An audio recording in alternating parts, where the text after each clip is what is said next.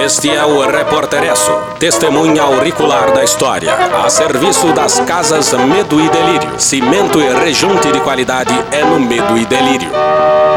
E voltamos com mais um plantão extraordinário. Infelizmente. Eles querem foder a gente, Cristiano. Este é o último do ano, hein? Porra! Os dias finais desse 2022 reservam surpresas nunca antes vistas. Essa eu quero ver.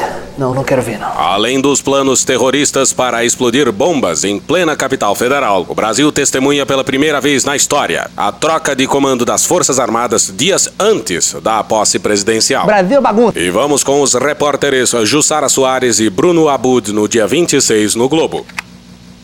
O futuro ministro da Defesa José Múcio Monteiro se encontrou na manhã desta segunda-feira com o atual comandante da pasta, General Paulo Sérgio Nogueira. Sentar na mesa. Para uma conversa na qual decidiram antecipar a transmissão de comando da Marinha e do Exército. Olha só. Segundo apurou o Globo, a previsão é de que as sucessões dos cargos de comando das duas forças sejam oficializadas ainda nesta semana. que filho da puta. Olha aí, veja você. O ouvinte mais atento deve estar se perguntando: mas e o comandante da aeronáutica, o autor da frase Homem armado não faz ameaça? Seria ele um democrata?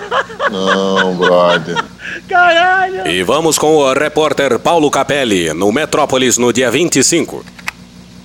Segundo aliados do presidente, apenas um dos três comandantes das Forças Armadas demonstra disposição de embarcar com Bolsonaro na invocação do artigo 142. Trata-se do comandante da Aeronáutica, Tenente Brigadeiro do Ar Carlos de Almeida Batista Júnior. Acertou, miserável. Antecipar posse é coisa de otário. O tenente brigadeiro quer é golpe. Como já dissemos por aqui, as Forças Armadas só não embarcam no golpe. Já houve em outros países, né? Aqui nunca houve. Porque este governo de generais implodiu qualquer condição interna e externa de golpe. É muito burro!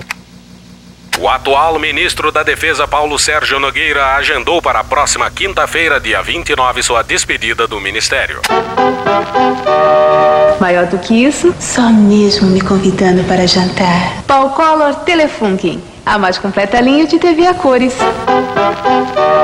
Sim, pois bem, como dito. Sentar na mesa. Também sairá antes. Os integrantes das casas Medo e Delírio em Brasília, o melhor cimento e rejunte do Distrito Federal, criticaram pesadamente esta insubordinação escancarada na antecipação da posse das forças. E até José Múcio havia deixado claro em suas primeiras falas como futuro ministro da Defesa que não haveria antecipação de comando nenhuma. bom é quando as coisas são feitas harmonia, tudo que foge às regras, né?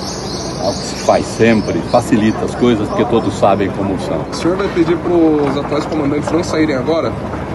Eu vou pedir que as coisas se mantenham como sempre foram. Mas o governo eleito mudou de ideia. E não sem razão, utilizaremos como recurso didático trecho do programa de rádio Medo e Delírio em Brasília, episódio dias 1444 e 1445. E vamos à ironia das ironias. O Lula teria que esperar até o dia 1 de janeiro para dar a ordem, né? Certo? Exatamente isso. Mas se a insubordinação, quer dizer, a antecipação da troca de comando rolasse ainda em dezembro, os novos comandantes poderiam cumprir as ordens do Lula antes mesmo da posse? Acertou, miserável. Era para ser um cenário hipotético, Eu dou um caso hipotético, deixar bem claro. Um caso hipotético. mas virou realidade. Eu não estou suportando mais. Os atuais comandantes nada fariam para desmobilizar os atos em frente aos quartéis, onde os planos para explodir a bomba no aeroporto foram gestados. E então o que era a mais aberta e escancarada das insubordinações dos militares passa a ser a única forma de tentar diminuir a tensão no dia da posse. Puta que pariu, Marquinho. Sabe como é? Tentaram explodir o aeroporto de Brasília, a coisa mudou de figura. Os novos comandantes cumpriram ordens do presidente que ainda não tomou posse. Nunca antes na história da humanidade. E desmobilizaram a concentração de malucos e terroristas em frente ao QG do exército antes da posse. Desculpem-me a exaltação. E se os atuais comandantes não desmobilizaram os protestos por falta de ordem presidencial, é porque eles não querem. E deixaram isso bem claro na fatídica carta assinada pelos três comandantes às instituições e ao povo. E vamos brevemente à nossa correspondente Cecília Oliveira. A gente tá fudido. A gente tá muito fudido. Obrigado, Cecília. Na quarta-feira, Bolsonaro já nomeou o comandante do exército escolhido pelos generais. Quer dizer, pelo Lula. E na quinta, veja que curiosidade, o exército tentou acabar com o ato em frente ao QG, mas logo suspendeu a operação. Brasil bagunça. Palavras do secretário de Segurança do Distrito Federal que também participava da operação. A ele abrimos aspas. A coordenação desta operação estava com o Exército e por decisão do Exército suspendeu-se uma ação mais incisiva. Fecha aspas. O que, que nós queremos? Paz, tranquilidade. Operação suspensa pelo comandante escolhido por Lula. E é neste clima de naftalina verde-oliva que desejamos um feliz, sei lá, 1979 ou talvez 1985. Certamente um feliz ano velho. Esperamos voltar com um episódio sobre a posse na primeira semana de janeiro. Ou talvez não. Porra!